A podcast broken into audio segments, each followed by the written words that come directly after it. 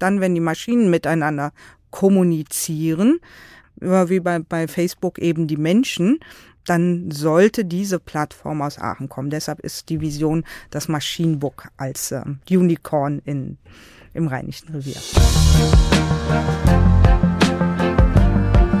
Hallo und herzlich willkommen zu Reviergeschichten, dein Podcast zum Rheinischen Revier. Mit Menschen, die etwas bewegen wollen in der Region, die anpacken, die in die Zukunft schauen. Sie kommen zu mir und erzählen mir ihre Geschichten. Mein Name ist Thorsten Knippertz. Vielleicht kennen Sie mich aus dem Radio oder dem Fernsehen, dem Internet oder als Stadionsprecher bei Borussia Mönchengladbach.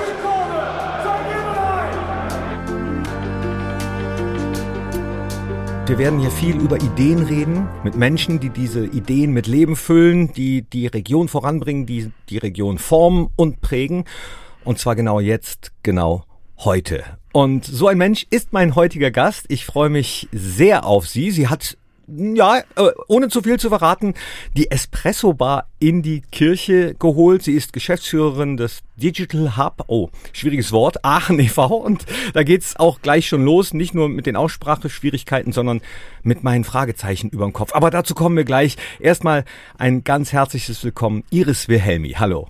Ja, hallo Herr Klimpanz. Ich freue mich riesig, dass ich heute hier sein darf. Ja, ich freue mich, dass Sie da sind. Und als Einstieg geben wir immer mal einen kurzen Streifzug durch das Leben meiner Gesprächsgäste und auch an Sie die Bitte, ruhig reingrätschen, wenn irgendwas nicht stimmt. Wir fangen an mit der kaufmännischen Ausbildung bei einem Maschinenbauunternehmen, dann zehn Jahre bei einem Kreditinstitut, als mittlerweile staatlich geprüfte Betriebswirtin dann zur Industrie- und Handelskammer nach Aachen gekommen und da sind wir gerade erstmal im Jahr 2002 angekommen.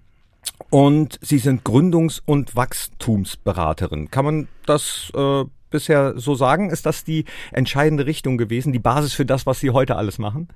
Absolut. Vielleicht hat sie sogar schon beim Kreditinstitut angefangen, weil ich habe da im Firmenkundengeschäft zuerst gearbeitet und zuletzt Firmeninsolvenzen und Zwangsversteigerungen abge abgewickelt. Uh, oh.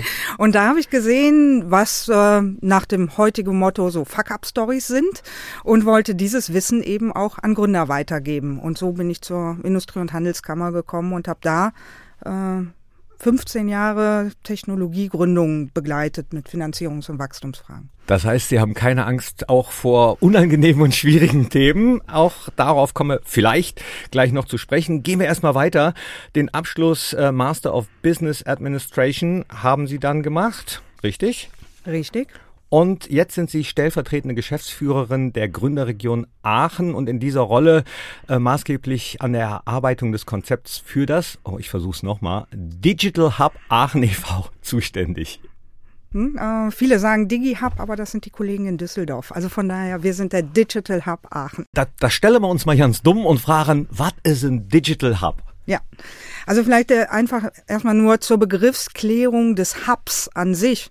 Im Prinzip kommt es äh, aus der Netzwerktechnik, weil das ist der Knotenpunkt, wo alle Leitungen, sag ich mal, zusammenkommen. Und genau das machen wir in den Digital Hubs. Wir bringen ähm, Unternehmen, Start-ups, Verwaltung und alle die, die die digitale Transformation äh, voranbringen wollen in einer Region an einem Knotenpunkt und quasi im Hub zusammen. Mobilitätshub werden jetzt Busbahnhöfe zum Beispiel genannt. Ja, mhm. äh, da kommt ja auch vieles zusammen und geht dann in unterschiedliche Richtungen wieder raus. Genau. Und was genau ist das dann in Ihrem Fall, wenn man jetzt mal spezifischer wird? Digital Hub Aachen? Ja, wir sind gestartet als starke Koalition aus Wirtschaft, Wissenschaft und Politik und haben damals gesagt, so, wir wollen ein Digitalisierungszentrum in Aachen haben. Und da war ich dann eben auch damals in meiner Rolle bei der IAK und der Gründerregion Aachen, die ein Netzwerk äh, für Gründungsaktivitäten äh, hat, eben äh, auch von Anfang an mit dabei, um das zu gestalten. Und parallel ähm, kam dann diese Förderung vom Land NRW, die damals gesagt haben, wenn ihr in der Region 500.000 Euro auf die Beine stellt, geben wir 500.000 Euro dazu und wir fördern fünf Digital Hubs in NRW. Und ähm, da haben wir die Kräfte gebündelt in Aachen, haben die Unternehmen gefragt, ähm, ob die mitmachen, haben eine einzigartige Crowdfunding-Kampagne gemacht und haben damals sind wir mit 120 äh, Mitgliedsunternehmen gestartet, davon 20 Start-ups und 100 Unternehmen. Heute sind wir 420 Mitglieder und davon 240 Startups. Und das heißt, äh, mit so einem Digital Hub versucht man dann Unternehmen, äh, Gründerinnen und Gründer äh, zukunftsfähig zu machen und denen zu helfen, die Digitalisierung ist ja auch immer so ein großes Wort, gut zu bewerkstelligen, ja? Das Besondere an unserem Ökosystem ist, dass wir nicht nur die digitalen Startups haben, wie andere Hubs, Acceleratoren oder Inkubatoren, sondern wir haben auch einen starken IT-Mittelstand in Aachen, die Software produzieren, die Erfahrung haben, wie man eben auch auf Langstrecke Produkte auf den Markt bringt. Mhm. Und die bringen wir zusammen mit all denjenigen, die digitalisieren wollen. Und da sind wir aufgestellt von Unternehmen wie Centis oder Lind. Wir haben Maschinenbauunternehmen dabei wie Neumann und Esser, da sind wir auch also in, in größeren Bereichen. Wir haben aber auch kleinere Agenturen dabei. Wir haben die Lebenshilfe, wir haben das Luisenhospital dabei, so dass wirklich in allen Lebensbereichen neue digitale Geschäftsmodelle entstehen können. Also das ist wie sozusagen Treffpunkt, wo Leute, die sich dafür äh, interessieren, zukunftsfähig zu sein, dann hinkommen, entweder äh, online oder auch auch wirklich vor Ort. Kann man sich auch bei Ihnen treffen auf ein Tässchen Kaffee oder? Absolut. Und das ist mit äh, extrem wichtig. Also wir haben jetzt gemerkt, dass auch unser Netzwerk digital funktioniert im Rahmen der Corona-Pandemie. Wir haben aber unseren Standort auch nie ganz geschlossen, weil er einfach wichtig ist. Und für uns heißt es schon eben auch Nähe schafft Innovation. Also wir können natürlich sehr gut effizient zusammenarbeiten, auch über eine digitale äh, Tools wie Teams oder Zoom. Aber wenn es darum geht, wirklich kreative Prozesse anzustoßen, gemeinschaftlich neu ähm, ein, ein Projekt zu entwickeln und sich kennenzulernen und das Netzwerken, das geht eben einfach auch besser in einem physischen Ort. Und bei uns ist der physische Ort eben noch was Besonderes. Das ist die Digital Church. Also wir sind in, tatsächlich in einer, äh, in der ehemaligen St. Elisabeth Kirche, die zum äh, Coworking umgestaltet sind. Und da sind wir sehr stolz drauf, weil das ist das erste Coworking in Deutschland in einem äh, offenen Kirchenschiff. Also wenn man reinkommt, äh, ist das auch noch wirklich eine Kirche. Das ist nicht zum Bürogebäude umgebaut worden, sondern man kommt rein und sieht dann tatsächlich so den, den Innenraum. Und im, im Altarbereich, äh, im ehemaligen Altarbereich, da steht dann tatsächlich die Kaffeemaschine. Ähm, da ist der Treffpunkt, wo man sich austauscht und die Tastaturen stehen dann da, wo, wo, äh, wo früher die Kirchenbänken waren, sag ich mal. Also die muss ja wahrscheinlich äh, entwidmet worden sein. Ne? Also das heißt, da finden keine Gottesdienste mehr statt. Es gibt viele leerstehende Kirchen oder Kirchen, die nicht mehr genutzt werden, die eine Umnutzung suchen. Und das ist ja eine sinnvolle Herangehensweise. Und da war das Bistum von Anfang an mit bei der Konzeptionierung dabei.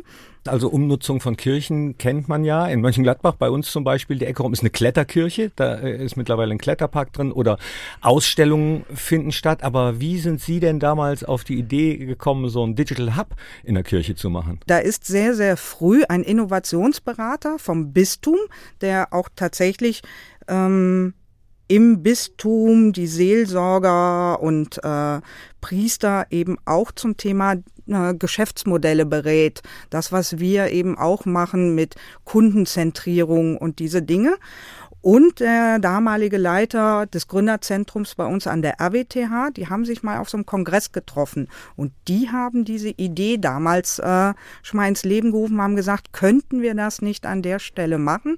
Und dann haben wir einfach alle unsere Kräfte zusammengebracht und haben dann gesagt, und dann machen wir das doch jetzt. Gab es denn trotzdem äh, Bedenken oder gibt es vielleicht sogar Bedenken? Wir haben bisher überhaupt keine Kritik äh, an der Stelle bekommen.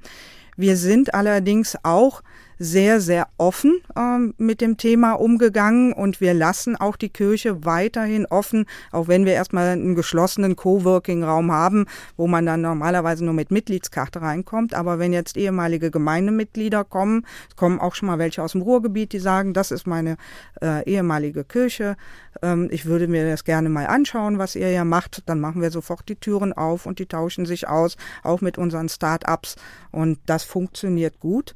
Ich glaube, es gab auch noch einen großen Vorteil, den wir hatten. Ähm, es gab schon ein Vorläuferprojekt in dieser Kirche und das ich, fand ich total spannend. Ähm, Da ging es darum, dass äh, äh, damals in, in der Flüchtlingskrise eben hat sich die Kreativwirtschaft mit einer Integrationsfirma zusammengetan und haben da so eine kleine Kulturkirche draus gemacht. Mhm. Und das hieß Hotel Total, dass man da dann eben auch in den heutigen Kuben, die wir da stehen haben, und Besprechungsräume oder Druckerraum draus gemacht haben, das waren Hotelzimmer. Und die konnte man dann eben auch anmieten. Und das war ein, ein unheimlich tolles Projekt, um eben die Integration voranzutreiben. Dann konnten erstmal beim Aufbau Schreiner arbeiten und so etwas erlernt werden und danach eben Restaurantbetrieb und Hotelbetrieb. Ne? Ähm, Spannend. Und das war, war total toll. Und damit war natürlich auch die Kirche schon offen ne? und auch in der Gemeinde. Und wir machen das auch mit einem ähnlichen Spirit, jetzt natürlich mit Bezug auf Digitalisierung, aber betreiben wir es weiter. Das war sicherlich ein Pluspunkt. Was ist denn jetzt das Besondere? Wenn ich jetzt ein Gründer bin oder ein junges Start-up, warum sollte ich mich genau da niederlassen? Mhm. Und zum Beispiel nicht nach äh, in eine gro noch größere Stadt gehen. Mhm. Also das Wesentliche ist, glaube ich, schon, dass wir ein großes Netzwerk und das eben auch basierend auf den Mittelstand und den Unternehmen aus der Region, wo wir mit 100 gestartet sind, jetzt bei 200 sind. Da ähm, sind wir, sage ich mal, sehr, sehr breit aufgestellt, was Startups natürlich auch einen sehr breiten Marktzugang bescheren kann an der Stelle. Also das ist der Vorteil des Rheinischen Reviers zum Beispiel jetzt gegenüber äh, Hamburg oder München, sonst könnte ich auch sagen, nö, ich gehe dorthin. Also ich provoziere jetzt bewusst so ein bisschen. Mhm. In Aachen haben wir da sehr, sehr große Schritte jetzt in den letzten äh, fünf Jahren äh, gemacht, dass ich der Überzeugung bin, dass es uns im gesamten Rheinischen Revier gelingen kann, den Mittelstand auch entsprechend aufzuschließen dafür und gemeinschaftlich mit den Startups die digitale Transformation zu realisieren. Wir bieten ein breites Leistungsportfolio für unsere Mitglieder an und ähm, das sind im Prinzip drei Säulen. Einmal die Arbeitsflächen, ähm, die zweite Säule ist das Matchmaking und die dritte Säule ist Beratung und Training.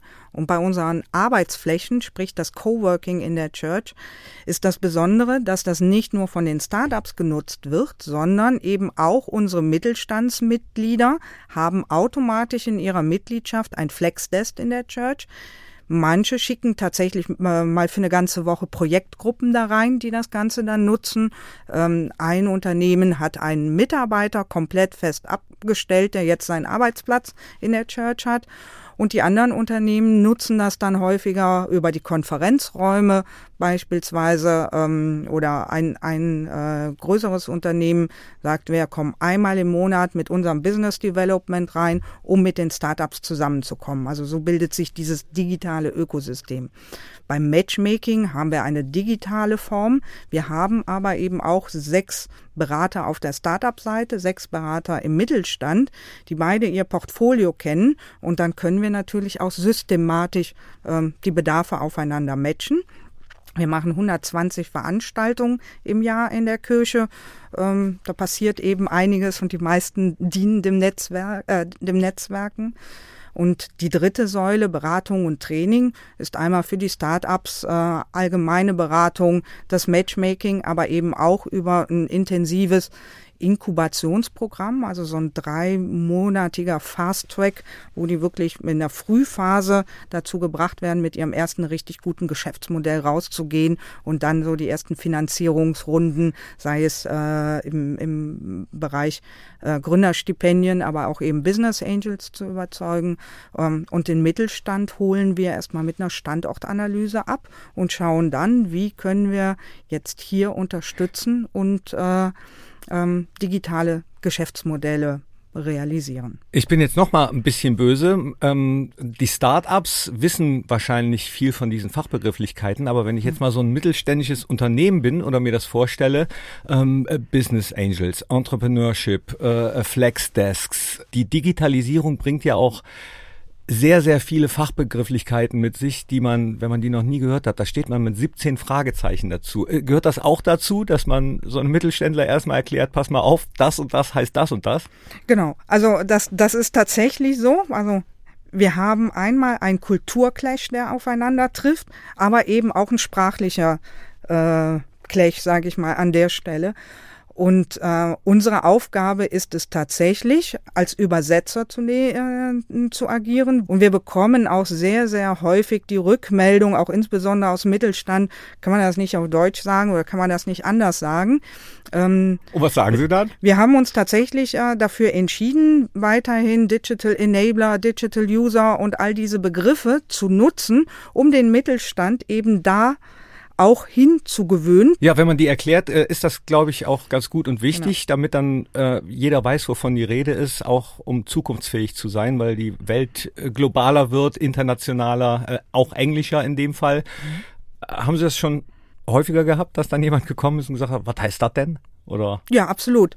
Absolut. Und ich kann mich sogar dran erinnern, ich war, bin zwar schon lange in der Startup-Szene unterwegs, aber ich verstehe mich selber auch eher als Brückenbauerin, weil ich sehr lange auch gebraucht habe, um das mit den mit der digitalen Transformation zu verstehen. Ich komme ja aus der klassischen Betriebswirtschaft und so klassische Ausbildung erstmal und habe dann so gedacht, naja, Zalando und Co., die haben noch nie Gewinne gemacht. 2008 gab es da auch so ein neuer Markt. Das ist eine Blase, das vergeht schon wieder. Ähm, also habe ich, sage ich mal, ziemlich lange äh, behauptet. Auch als das erste Startup zu mir ins Büro gekommen ist, die wollten 2007 sind die, glaube ich, gestartet aus dem Hackathon raus und haben gesagt, wir wollen eine Carsharing-Plattform machen. Dann habe ich dann gesagt, na, mit Privatautos. Und dann habe ich gesagt, wer möchte bitte schön sein Auto da draufsetzen und wer soll das versichern? Drei Wochen später kamen sie wieder rein, wir haben eine Versicherung gefunden, die das machen. Drei Monate später stand der erste Maserati auf der Plattform. Und dann habe ich gedacht, so, ich glaube, ich muss mich mal damit beschäftigen, dass es so langsam neue Geschäftsmodelle gibt, die meine Generation jetzt vielleicht gar nicht so erdenken äh, ähm, kann. Ne? Und das war so für mich der erste Weckruf äh, an der Stelle. Okay, vier Jahre existiert das jetzt. Können Sie schon ein kleines Zwischenfazit ziehen? Oh ja, also ich hatte ja eben schon gesagt, äh, wir sind mit 120 Mitgliedern gestartet, sind jetzt bei 420. Ne? Da sieht man tatsächlich ein, äh, ein großes Wachstum. Aber wir sind ja erstmal in der ersten Förderphase, mit in den ersten drei Jahren ähm, auch mit, ne, mit der Landesförderung gestartet, sind mittlerweile in der zweiten Phase. Und der Pinkwart hat auch gesagt, es soll noch eine dritte geben. Also freuen uns schon, schon sehr. Äh, genau, darüber. liebe Podcast-Hörerinnen und Hörer, Sie konnten es jetzt leider nicht sehen, aber das war so ein schönes Bild. Sie jubeln da richtig, ne? ja, das ist schon toll. Also das, äh, das freut schon. Ähm, und wir haben äh, äh, als Feedback äh, unser, von unserem Mittelstand äh, nach den ersten drei Jahren bekommen, es ist toll, wir bekommen jetzt von euch Methodenkompetenz, auch ein bisschen Vokabeltraining, wir bekommen neue Ideen und dann gibt's Matchmaking. Äh, ne? Also ihr bringt uns dann mit den Startups zusammen. Und dann gebe ich das an meinen Abteilungsleiter und dann unterhalten die sich einmal mit dem Startup, und dann liegt die Idee in der Schublade und keiner packt sie mehr bei uns im Unternehmen an. Ähm, da haben wir uns jetzt in der zweiten Förderphase unglaublich drauf konzentriert, haben ein, äh, ein eigenes Team gebildet äh, für New Work und Digital Leadership, haben jetzt sogar vor äh, vor ein paar Monaten, also so vor drei, vier Monaten, äh, eine Psychologin eingestellt um eben auch den Mittelstand, die Menschen mitzunehmen. Weil wir sind erstmal mit der Idee, naja, jetzt müsst ihr Startup-Kultur im Mittelstand leben, was ja überhaupt nicht funktioniert. Das war, war nicht, total illusorisch. Genau, ne? Ähm, und, äh, und die Menschen, die eben auch da seit 20 Jahren ihren Job gleich tun, mit, mit Sicherheit und Routine, die können nicht von heute auf morgen sich selbst verändern und eine komplette Disruption äh, hinnehmen. Ne? Also das muss, das muss langsam begleitet werden und das wird auch extrem gut angenommen, so dass wir eben merken, dass wir auch den Mittelstand stark erreichen und die Start-ups, äh, glaube ich, durch die enge Zusammenarbeit mit den Hochschulen ähm, läuft natürlich auch extrem gut. Es wird Zeit für eine schnelle Runde. Jetzt geht es darum, äh, drei schnelle, klare, eindeutige Antworten zu geben. Äh, das Ganze heißt kurz, kurz und knackig. Drei Fragen, die die Welt hm, nicht wirklich verändern werden, aber vielleicht doch ein kleines bisschen. Und Sie haben einen Joker, da können Sie ein bisschen länger ausholen, okay? Also, sind Sie bereit? Sie sind sehr zukunftszugewandt. Welche alte Technologie nutzen Sie immer noch gerne? Ich wüsste keine, die ich jetzt dann besonders nutze. Was ich nutzen würde oder schön finde, ist der Plattenspieler. Aber ich habe meine Platten zwischenzeitlich verkauft. Nein! Äh, verschenkt sogar. Nein! Darf man nicht machen. Ja. Den Fehler habe ich einmal auf dem Flohmarkt gemacht. Aber es gibt jetzt äh, immer modernere, neue Plattenspieler, die das Ganze sogar digitalisieren können. Also super, kann ich absolut nachvollziehen. Das Knistern bleibt. Hatten Sie Vorstellungen von der Zukunft als Kind, auf die Sie immer noch hoffen? Oh ja, das, das auf jeden Fall. Äh, ich glaube, meine Kindheit war geprägt von Raumschiff Enterprise und auch heute denke ich immer noch, wenn ich abends spät nach Hause fahren muss oder so einen längeren Weg, oh, Scotty beam me up. Ein Werk aus der Kunst, ein Buch, ein Film, der prägend für Sie war. Fällt Ihnen da was ein? Vielleicht auch irgendwas, was die Zukunft schon vorausgesehen hat? Was mich heute trotzdem dann stark motiviert, ist so etwas wie 1984 von George Orwell ähm, oder auch Brave New World und so. Das sind so die Dinge, die mich, sage ich mal, in meiner Jugend sehr geprägt haben und äh, für mich dann eben auch heute eine Motivation äh, sind für das, was ich tue, ähm, weil ich glaube an die Selbstwirksamkeit der Menschen und jedes einzelnen Menschen. Und wenn wir gemeinschaftlich die Zukunft positiv, also aktiv und positiv gestalten, dann kann da was Gutes bei rauskommen und wir müssen nicht unbedingt bei George Orwell landen.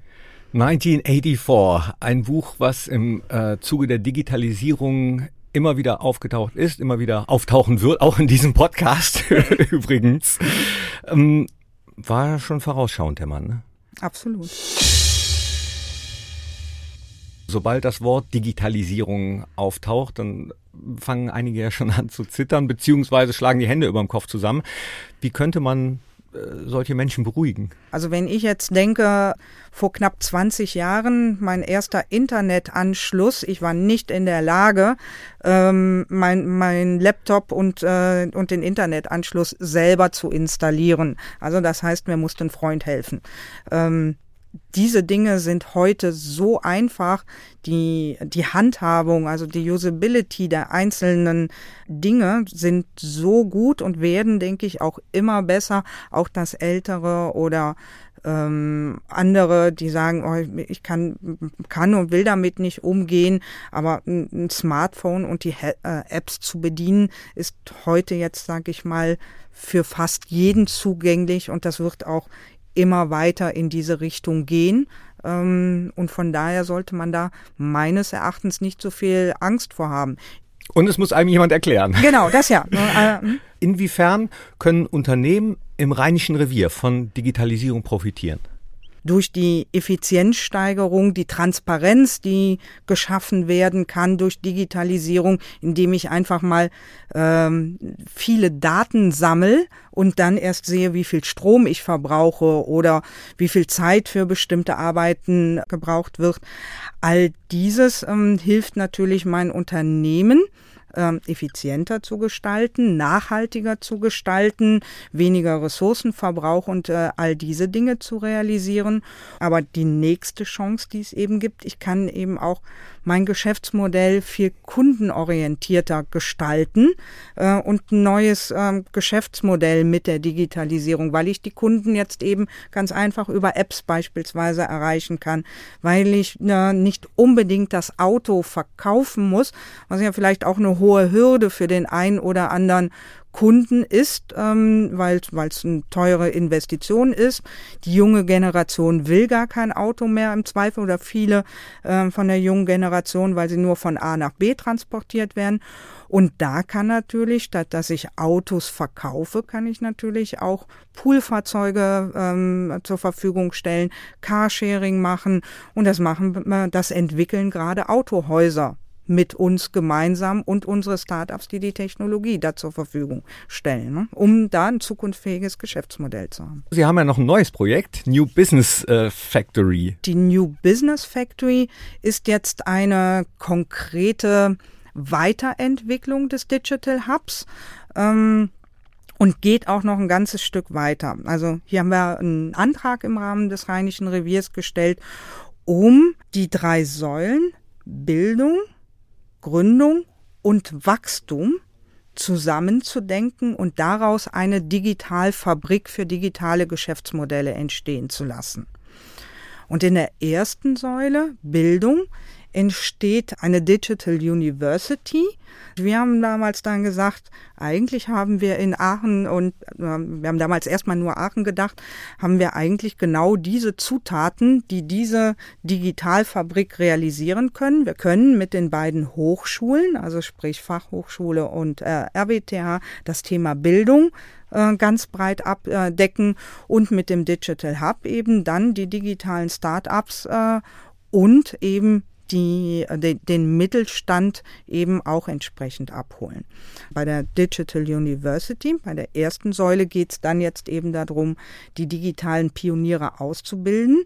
Da kann man als Studierender mit einem Bachelorstudiengang hingehen, äh, aber auch Sie und ich können da mal Coden lernen oder agiles Projektmanagement und das so, so wie wir es eben für unsere Zukunft brauchen. Also welche Kompetenzen muss ich denn jetzt noch erlernen, um in meinem einem Unternehmen äh, oder in, in, in, dem nächsten Unternehmen vielleicht die Zukunft besser mitgestalten zu können. Und Coden lernen heißt, dass ich so einen Code schreiben kann, der, genau. der, mhm. der, der ja. mich dann äh, digital startklar macht. Genau. Sozusagen. Mhm. Okay. Ja, genau. Da könnte ich mir vorstellen, dann, also das Thema kommt immer wieder auf bei mir, merken mhm. Sie, ja, äh, dass ich bei einigen Unternehmerinnen und Unternehmern irgendwie auf äh, ziemlich viel Widerstand stoße und ich erstmal ein dickes Brett bohren muss, bevor ich denen sage, du musst jetzt erstmal Coden lernen, damit du äh, startklar bist für die Digitalisierung. Wie kann man diese dicken Bretter bohren?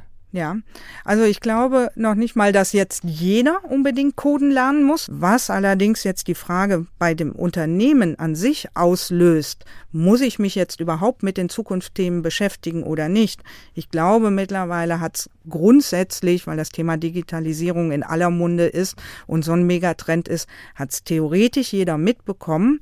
Praktisch geht's aber unseren Unternehmen extrem gut ne, mit der Auftragslage ähm, und, der, und solange ich als Arbeitnehmer in dem Unternehmen oder eben als Unternehmer selber nicht spüre, dass jetzt wirklich mein Unternehmen bedroht ist und meine Zukunft, dann bewege ich mich vielleicht noch nicht. Mhm. Ähm, und das ist natürlich tragisch, äh, wenn man sich jetzt anschaut, was Amazon mit dem Buchhandel oder mit dem Einzelhandel gemacht hat.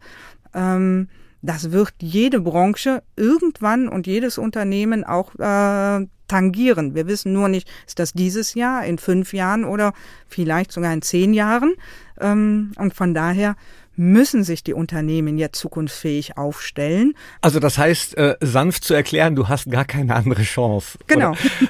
okay, ja, wenn es Unternehmen gut geht, dann ist das natürlich schön, aber ähm, Max Eberl bei meinem Lieblingsfußballclub Borussia Mönchengladbach sagt immer, die größten Fehler macht man im Erfolg oder in Zeiten des Erfolgs und dann wäre es auf Unternehmenssicht wahrscheinlich ein Riesenfehler, wenn es gerade gut läuft und man sich noch nicht smart oder digital aufgestellt hat, das auch nicht zu tun, richtig? Genau richtig, genau richtig.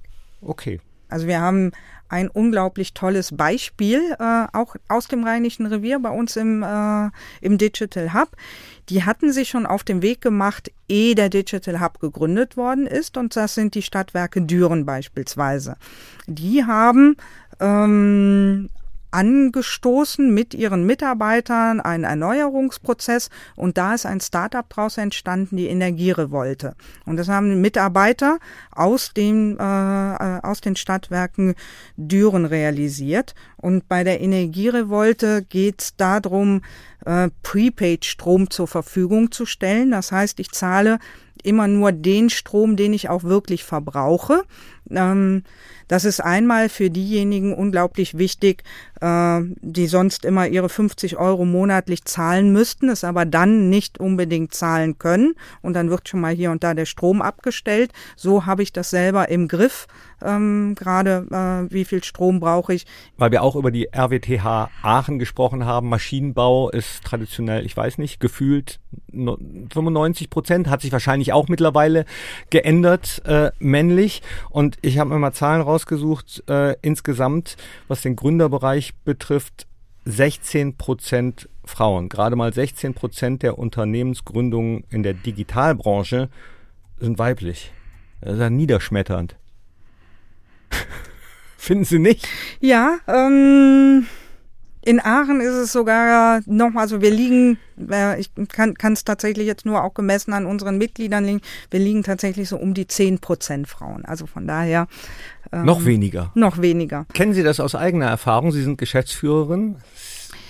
Ja, also jetzt. Diese Widerstände? Ähm, ja, ich, kenn, äh, ich kenne diese Widerstände. Ähm, ich habe sie früher nicht so wahrgenommen, weil ich selber nicht, sage ich mal, eine Alpha-Position und noch nicht mal großartig eine Führungsposition äh, angestrebt habe und bin dann zu der heutigen Führungsposition eigentlich dann doch eher mit einer weiblichen Methode durchgekommen. Es gab gerade keinen anderen, der die Verantwortung übernehmen wollte und dann übernimmt man halt Verantwortung. Oh. Und dann hatte ich aber gleichzeitig eben auch zwei tolle Mentoren. Also eine Mentorin, die die ganze Zeit mich immer gestärkt hat und gesagt hat, du kannst und ich verstehe nicht, warum du nicht eine Führungsposition übernimmst.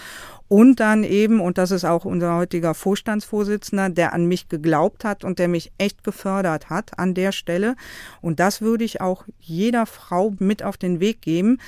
Holt euch nicht nur Mentorinnen, sondern holt euch auch einen Mentor an, äh, an die Seite, um eben auch das, die andere Sichtweise kennenzulernen ne? und tauscht euch da entsprechend aus. Wir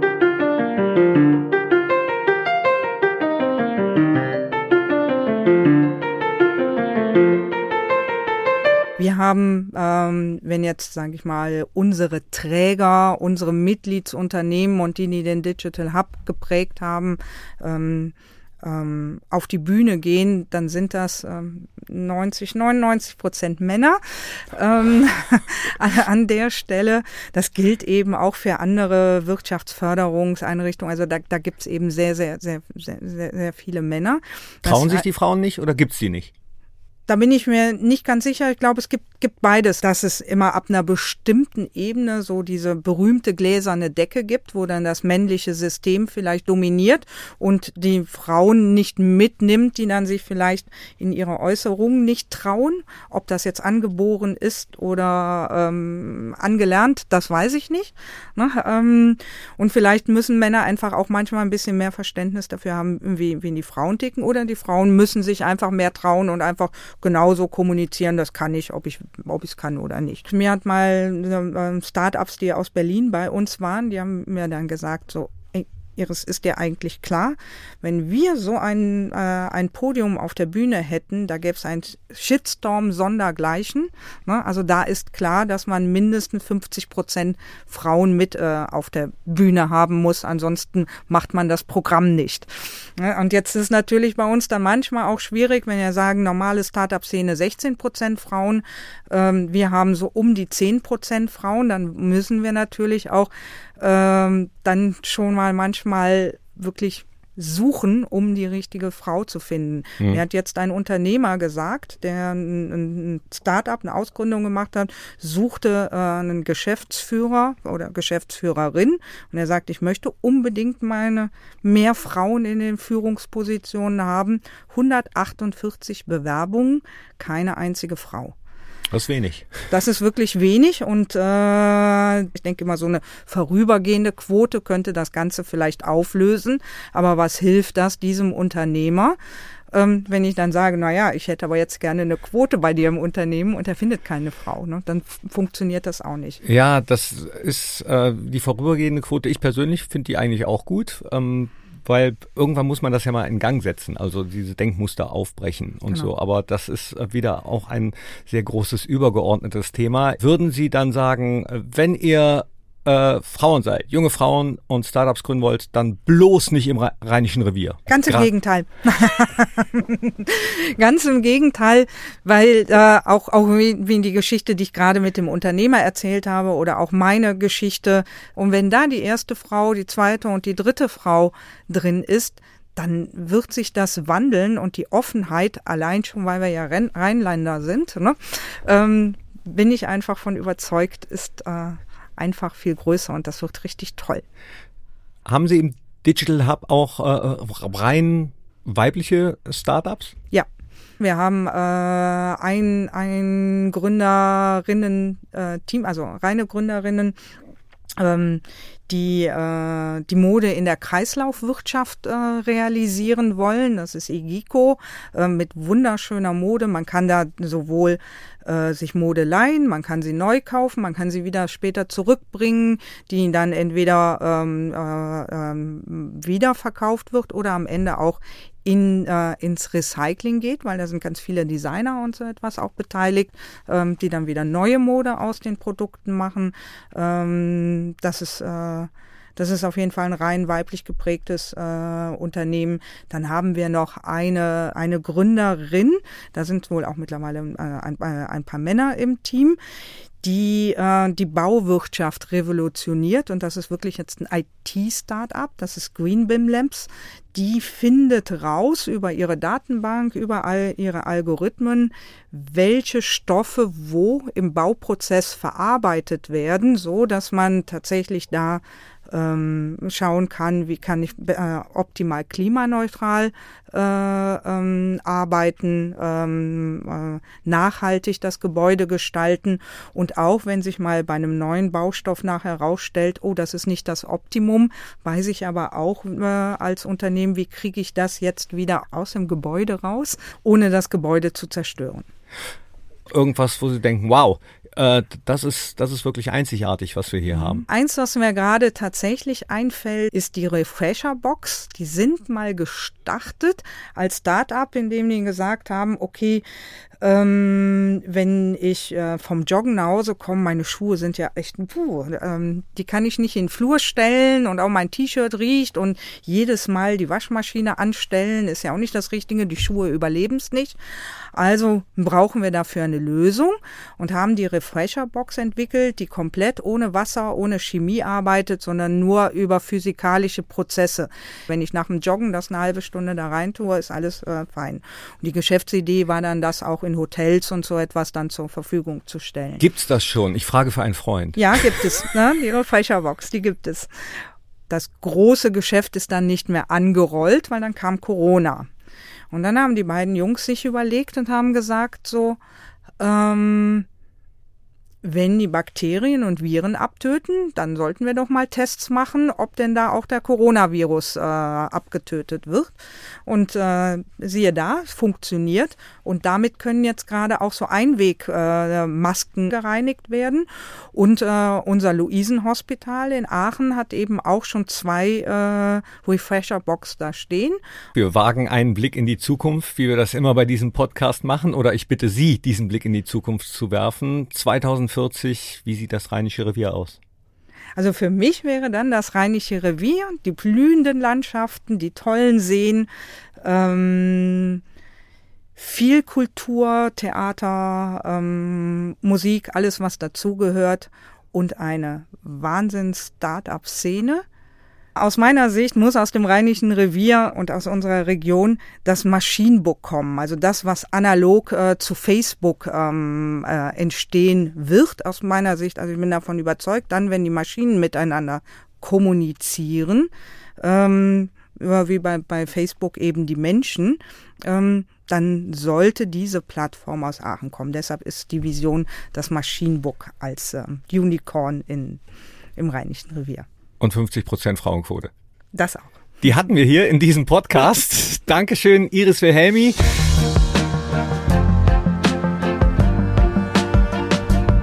Und ein dickes, fettes Dankeschön auch an euch, an Sie, dass ihr dabei wart bei Reviergeschichten, dein Podcast zum Rheinischen Revier. Ich hoffe, es hat Spaß gemacht beim Zuhören. Ihr habt einiges erfahren und seid vielleicht sogar ein bisschen inspiriert, selbst anzupacken, mitzugestalten in der nächsten Folge. Die kommt in einem Monat. Bis dahin sage ich Tschüss, bye bye, ole ole. Thorsten Knippert sagt Ciao.